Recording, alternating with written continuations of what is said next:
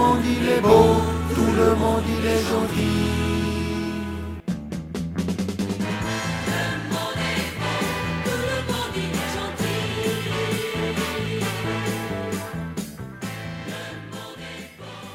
Bonjour tout le monde.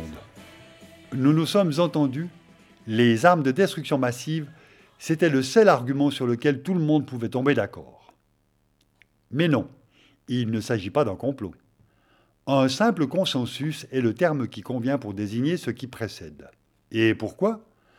Parce que les termes de cet arrangement sont fixés par des gens sérieux, honnêtes et au-dessus de tout soupçon, au bref vertueux. Sauf que, comme le reconnaît M. Paul Wolfowitz du département de la défense américaine au sujet de la phrase citée précédemment, il fallait un casus belli pour contourner l'ONU. Et que le demi-million de morts occasionnés par la guerre en Irak qui fut déclenchée à cette occasion n'ait pas été victime d'un complot, mais plutôt d'un consensus militaro-politique, fait peut-être qu'on peut trouver la nuance essentielle. Voilà donc qui permet de blanchir la noirceur de ce genre d'esprit et nous permet de continuer à ronronner à l'abri de ces providentiels sauveurs de la démocratie.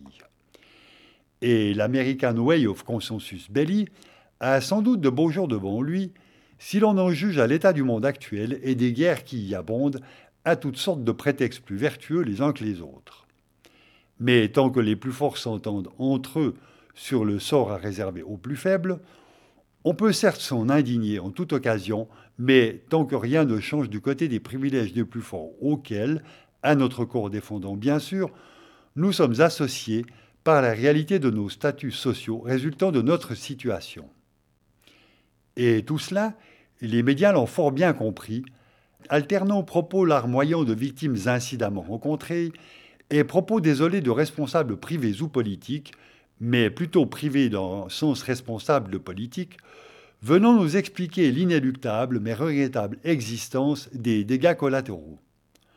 Propagande donc, et jouée ici sans vergogne, dans les registres de la sensiblerie, venue masquer à point nommé une absence totale de sensibilité véritable à l'égard de leurs semblables. Propagande donc, et comme le dit l'article que nous allons vous lire, arme d'intoxication massive et qui s'évertue au quotidien à orienter nos choix, nos pensées et nos décisions dans la direction voulue par ceux qui sont en mesure de gouverner et donc gouverneront. Cet article a été écrit par Ignacio Ramonet. Il a été publié en juillet 2003 dans Le Monde diplomatique qu'il dirigeait à l'époque, depuis 1990 et jusqu'en 2008. C'était Patrick Rion pour cette introduction.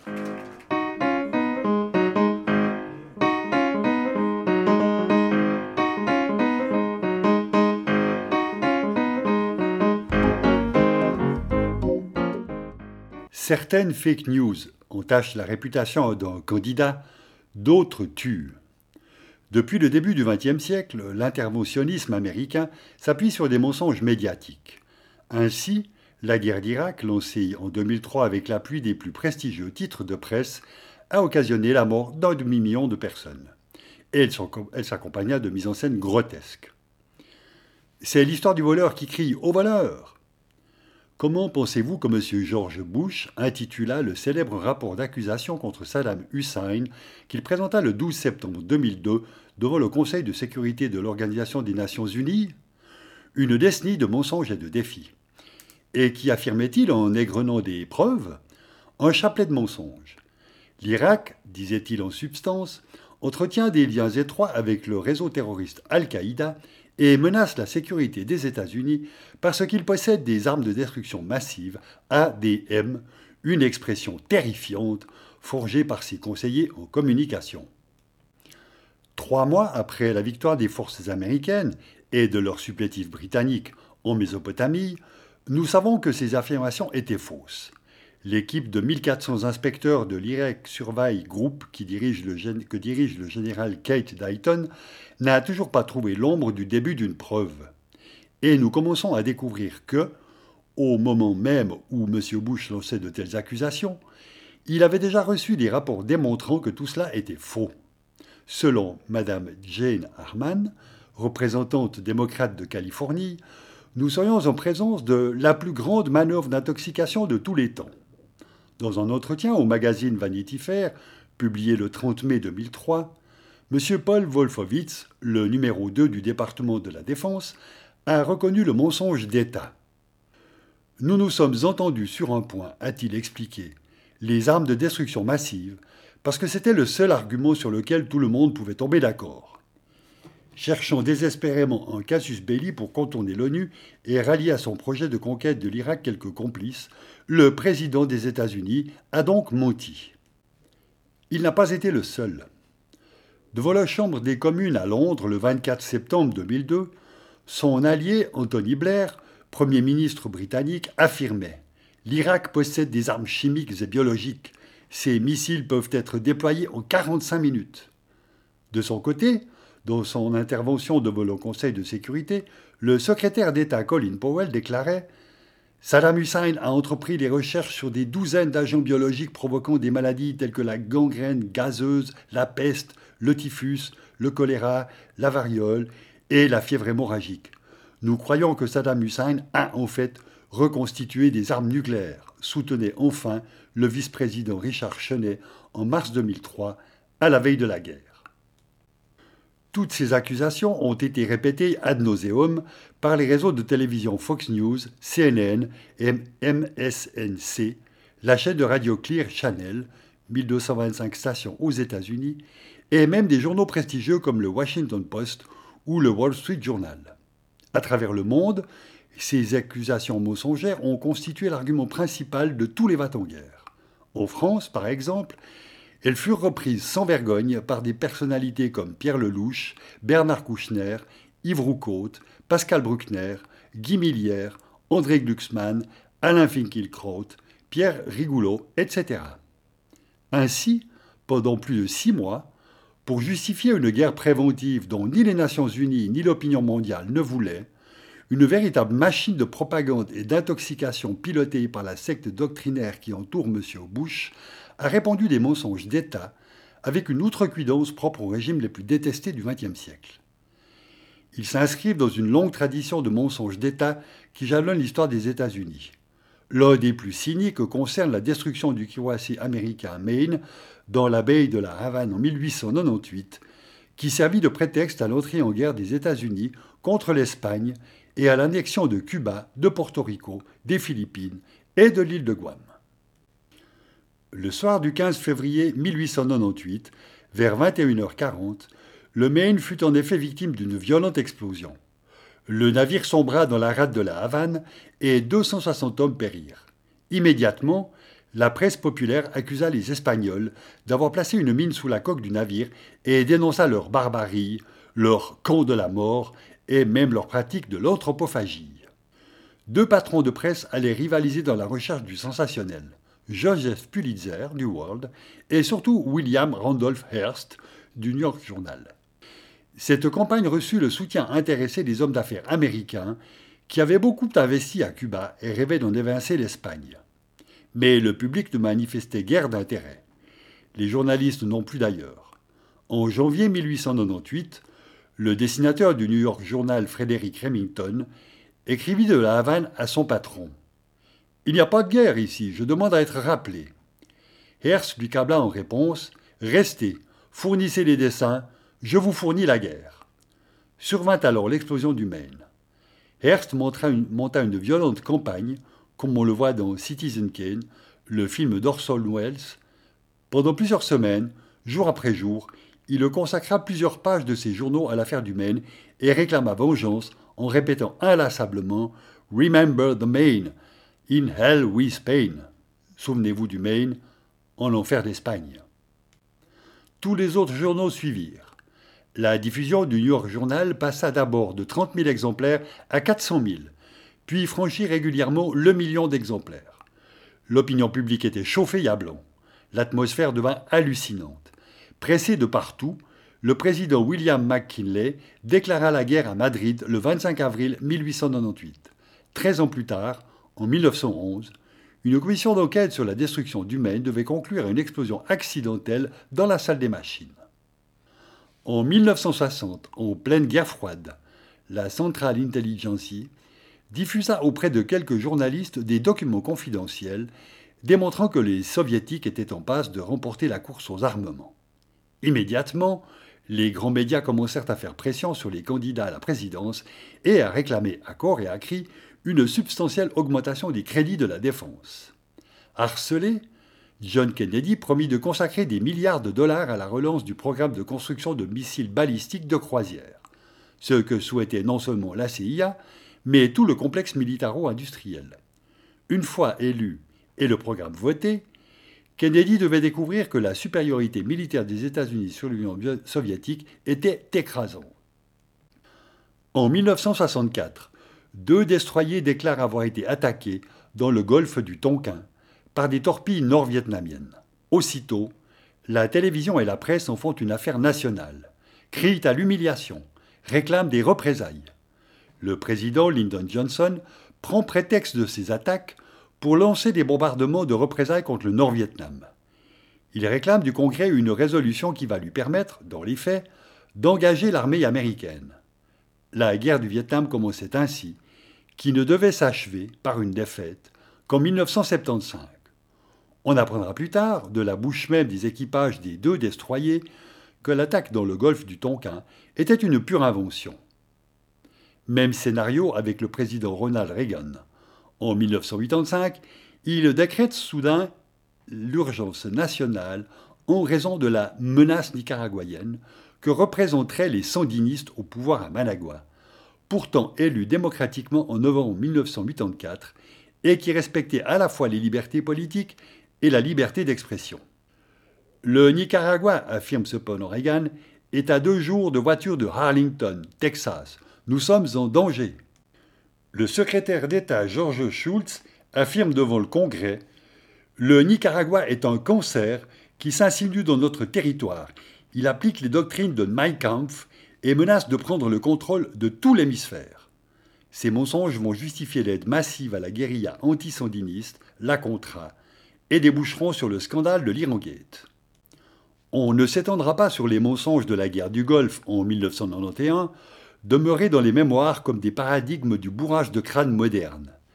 Des informations constamment répétées, comme l'Irak quatrième armée du monde, le pillage des couveuses de la maternité de Koweït, la ligne défensive inexpugnable, les frappes chirurgicales, l'efficacité des patriotes, etc., se révélèrent totalement faux.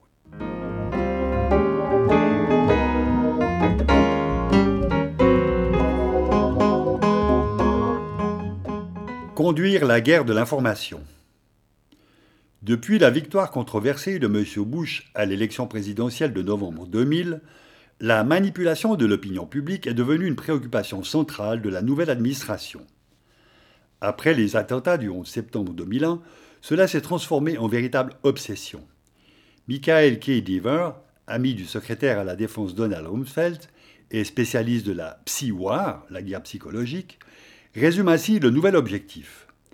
La stratégie militaire doit désormais être posée en fonction de la couverture télévisuelle, car si l'opinion publique est avec vous, rien ne peut vous résister, sans elle, le pouvoir est impuissant. Le 20 février 2002, le New York Times dévoilait le plus faramineux projet de manipulation des esprits.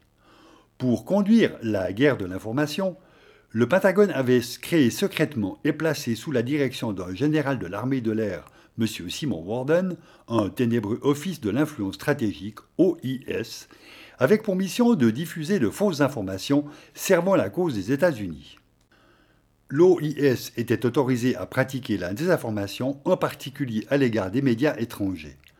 Le quotidien new-yorkais précisait que l'OIS avait passé un contrat de 100 000 dollars par mois avec un cabinet de communication, Rendon Group, déjà employé en 1990 dans la préparation de la guerre du Golfe et qui avait mis au point la fausse déclaration de l'infirmière koweïtienne affirmant avoir vu les soldats irakiens piller la maternité de l'hôpital de Koweït et arracher les nourrissons des couveuses et les tuer sans pitié en les jetant à terre. Ce témoignage avait été décisif pour convaincre les membres du Congrès de voter en faveur de la guerre. Officiellement dissous après les révélations de la presse, l'OIS est certainement demeuré actif. Comment expliquer sinon quelques-unes des plus grossières manipulations de la récente guerre d'Irak? En particulier l'énorme mensonge concernant la spectaculaire libération de la soldate Jessica Lynch. On se souvient que, début avril 2003, les grands médias américains diffusèrent avec un luxe impressionnant de détails son histoire. Jessica Lynch faisait partie des dix soldats américains capturés par les forces irakiennes. Tombée dans une embuscade le 23 mars, elle avait résisté jusqu'à la fin, tirant sur ses attaquants jusqu'à épuiser ses munitions. Elle fut finalement blessée par balle, poignardée, ficelée et conduite dans un hôpital en territoire ennemi à Nasiriyah. Là, elle fut battue et maltraitée par un officier irakien. Une semaine plus tard, les unités d'élites américaines parvenaient à la libérer au cours d'une opération surprise. Malgré la résistance des gardes irakiens, les commandos parvinrent à pénétrer dans l'hôpital, à s'emparer d'elle et à la ramener en hélicoptère au Koweït. Le soir même, le président Bush annonça à la nation, depuis la Maison-Blanche, la libération de Jessica Lynch. Huit jours plus tard, le Pentagone remettait aux médias une bande vidéo tournée pendant l'exploit, avec des scènes dignes des meilleurs films de guerre. Mais le conflit d'Irak s'acheva le 9 avril 2003 et un certain nombre de journalistes, en particulier ceux du Los Angeles Times, du Toronto Star, d'El Pais et de la chaîne BBC World, se rendirent à Nisiriya pour vérifier la version du Pentagone sur la libération de Jessica. Ils allaient tomber de haut. Selon leur enquête auprès des médecins irakiens qui avaient soigné la jeune fille, et confirmée par les docteurs américains l'ayant auscultée après sa délivrance, les blessures de Jessica, une jambe et un bras fracturés, une cheville déboîtée, n'étaient pas dues à des tirs d'armes à feu, mais simplement provoquées par l'accident du camion dans lequel elle voyageait. Elle n'avait pas non plus été maltraitée. Au contraire, les médecins avaient tout fait pour bien la soigner avant de prendre contact avec l'armée américaine pour lui restituer Jessica. Deux jours avant l'intervention des commandos spéciaux, ils avaient même conduit en ambulance leur patiente à proximité des lignes américaines. Mais les Américains ouvrirent le feu sur eux et faillirent tuer leur propre héroïne. L'arrivée, avant le lever du jour, le 2 avril, des commandos spéciaux équipés d'une impressionnante panoplie d'armes sophistiquées surprit le personnel de l'hôpital. Le docteur Anmar Oudé a raconté la scène à John Kampfner de la BBC. C'était comme dans un film de Hollywood. Il n'y avait aucun soldat irakien, mais les forces spéciales américaines faisaient usage de leurs armes. Ils tiraient à blanc et on entendait des explosions. Ils criaient Go, go, go L'attaque contre l'hôpital, c'était une sorte de show, un film d'action avec Sylvester Stallone. Les scènes furent enregistrées avec une caméra à vision nocturne par un ancien assistant de Ridley Scott dans le film La chute du faucon noir. Depuis deux jours, les médecins avaient informé les forces américaines que l'armée irakienne s'était retirée et que Jessica les attendait. C'était Patrick Rion pour la lecture de cet article.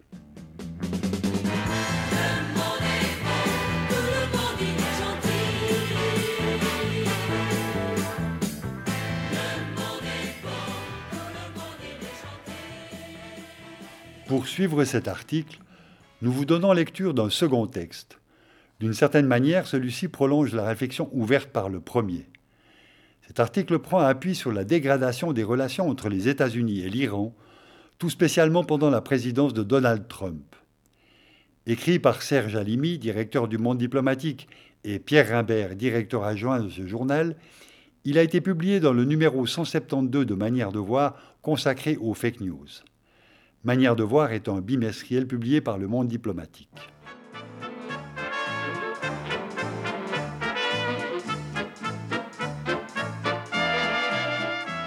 Depuis que le président Donald Trump a déchiré l'accord sur le nucléaire iranien, les relations entre l'Iran et les États-Unis se dégradent. La presse monte en épingle les incidents de frontières, comme la destruction d'un drone par Téhéran. Deux drames aériens survenus au début des années 1980 permettent de mesurer la dissymétrie du traitement médiatique selon que le coupable est iranien ou américain. Imaginons qu'un drone iranien soit abattu au-dessus de la Floride ou à quelques kilomètres de ses côtes. Au lieu de débattre de la localisation précise de l'appareil, on s'offusquerait certainement de sa présence à 12 000 km de Téhéran. Mais quand, le 20 juin 2019, l'Iran détruit un drone américain qui avait frôlé son territoire, version du Pentagone, ou qu'il avait survolé selon Téhéran, nul ou presque ne s'est interrogé sur le bien fondé de la présence militaire américaine dans le golfe arabico-persique. La dissymétrie du traitement médiatique occidental, selon que le pays qui enfreint le droit international est une gentille démocratie libérale ou un méchant pays autoritaire, ne soulève plus d'objections. Dans un climat d'escalade entre Washington et Téhéran, présenter sans cesse l'Iran comme une menace, nucléaire ou autre, induit le message qu'il faut l'attaquer, avertit cependant Grégory Choupak, spécialiste des médias à l'université de Guelph Humber, Canada. Pourtant, ajoute-t-il, dire que ce sont les États-Unis qui menacent l'Iran serait beaucoup plus respectueux de la vérité que prétendre l'inverse. Après tout, c'est bien le gouvernement américain qui, en ce moment, détruit l'économie iranienne par des sanctions restreignant l'accès de la population à la nourriture et aux médicaments, et qui encercle l'Iran de bases militaires et de forces armées à la fois terrestres, maritimes et aériennes. Pour sa part, l'Iran ne fait rien de comparable avec les États-Unis.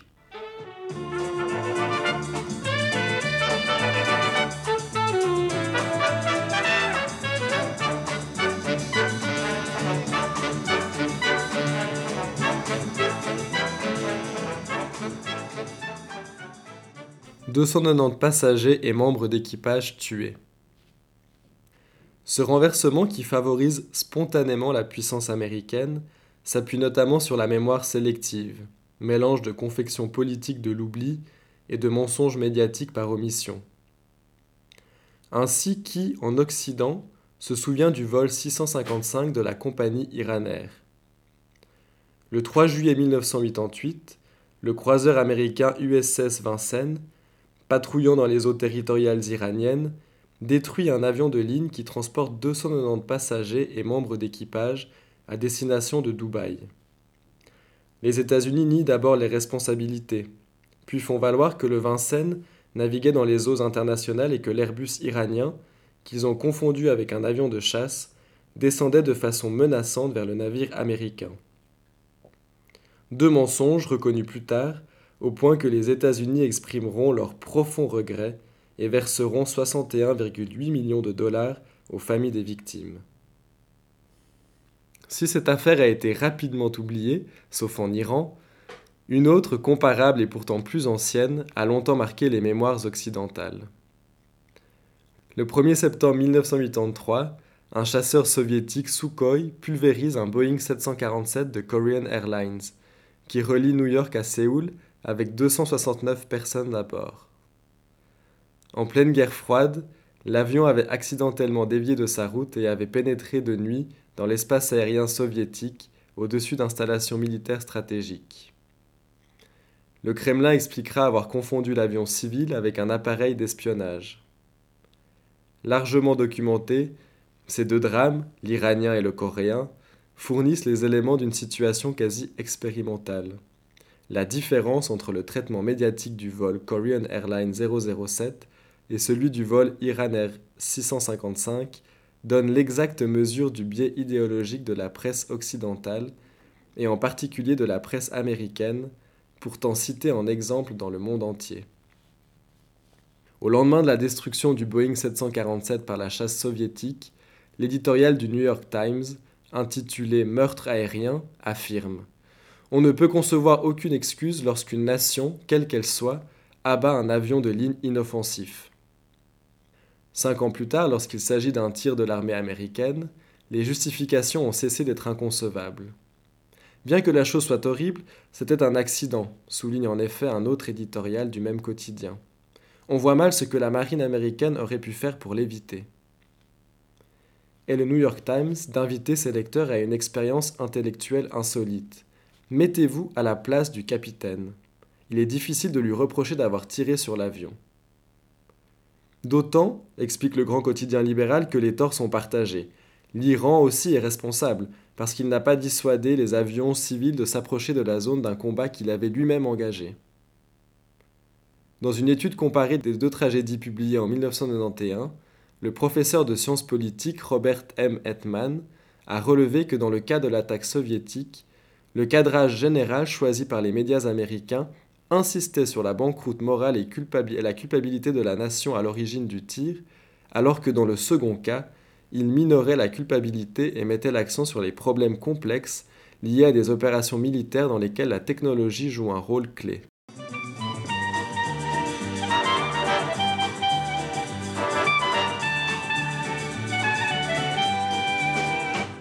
Tirer pour tuer, atrocité dans le ciel. Ce traitement à géométrie variable se retrouve dans l'importance accordée au sujet, dans le champ lexical et dans la représentation des victimes. Au cours des deux semaines suivant l'accident, la destruction du vol CAL 007 fait l'objet d'une couverture deux à trois fois plus importante que celle du vol Iran Air 655. 51 pages dont Time et Newsweek dans un cas, 20 dans l'autre. 286 articles contre 102 dans le New York Times. Après l'attaque soviétique, les couvertures des magazines américains rivalisent d'indignation. Meurtre aérien, un guet-apens impitoyable. Newsweek, 13 septembre 1983. Tirer pour tuer, atrocité dans le ciel. Les soviétiques descendent en avion civil. Time, 13 septembre 1983. Pourquoi Moscou l'a fait? Newsweek, 19 septembre 1983. Mais sitôt que le missile fatal porte la bannière étoilée, changement de ton. Il n'est plus question d'atrocité et encore moins d'intentionnalité. Le registre bascule de l'actif au passif, comme si le massacre n'avait pas d'auteur. Pourquoi c'est arrivé? Titre Newsweek, 18 juillet 1988. Time préfère même réserver sa couverture aux voyages spatiaux sur Mars et reléguer le drame aérien aux pages intérieures avec le titre ce qui a mal tourné dans le Golfe. Les qualificatifs les plus courants dans les articles du Washington Post et du New York Times sont dans un cas brutal, barbare, délibéré, criminel, et dans l'autre par erreur, tragique, fatale, compréhensible, justifiée. Même le regard porté sur les victimes s'embue ou se durcit en fonction de l'identité du meurtrier. Doit-on préciser à ce stade à qui les journalistes américains réservent les termes Êtres humains innocents, histoires personnelles poignantes, personnes aimées, et ceux plus sobres de passagers, voyageurs ou personnes qui sont mortes. Ces automatismes d'écriture contribuent à la désinformation autant que les mensonges caractérisés, à ceci près que le décollage des préjugés atlantistes s'avère moins en vogue que celui des fake news. Détester l'Iran et promouvoir les bobards du Pentagone ne ralentit pas une carrière de commentateur. Les Perses montent comme des marchands de tapis, écrivait ainsi Richard Cohen, éditorialiste réputé du Washington Post, le 29 septembre 2009. Brett Stephens, un avocat de la droite israélienne, pour qui l'accord de Genève conclu avec l'Iran par M. Barack Obama était pire que Munich, The Wall Street Journal, 25 novembre 2013, est devenu l'un des chroniqueurs vedettes du New York Times.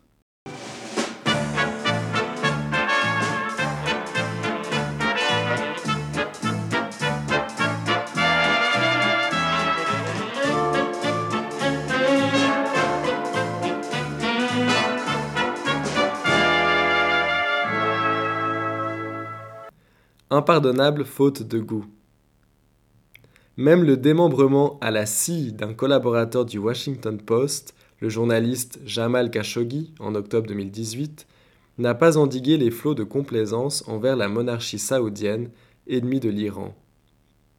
Parfois, y compris sur Public Broadcasting Service, où préférer l'actuel président des États-Unis à l'ancien passe pour une impardonnable faute de goût, cette règle ne vaut plus quand il s'agit de l'Iran. Le président Obama espérait que l'Iran se modérerait. Il s'est complètement trompé, estime l'éditorialiste David Brooks. Et de continuer Ils sont la nation la plus génocidaire de la Terre, ils exportent violence et terreur dans le monde entier. Trump est donc fondé à leur résister. Peut-être comprend-il mieux les gens de cette espèce que des personnes au brillant parcours scolaire. Car quand il faut préparer l'opinion à la guerre, mieux vaut ne rien connaître de l'histoire du pays ciblé ni de sa civilisation. C'était Léo Serron et Patrick Rion pour la lecture de cet article.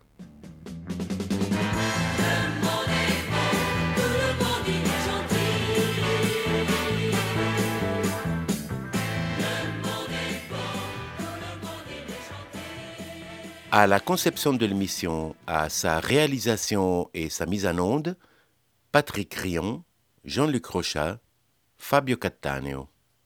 Éditeur responsable, Patrick Rion.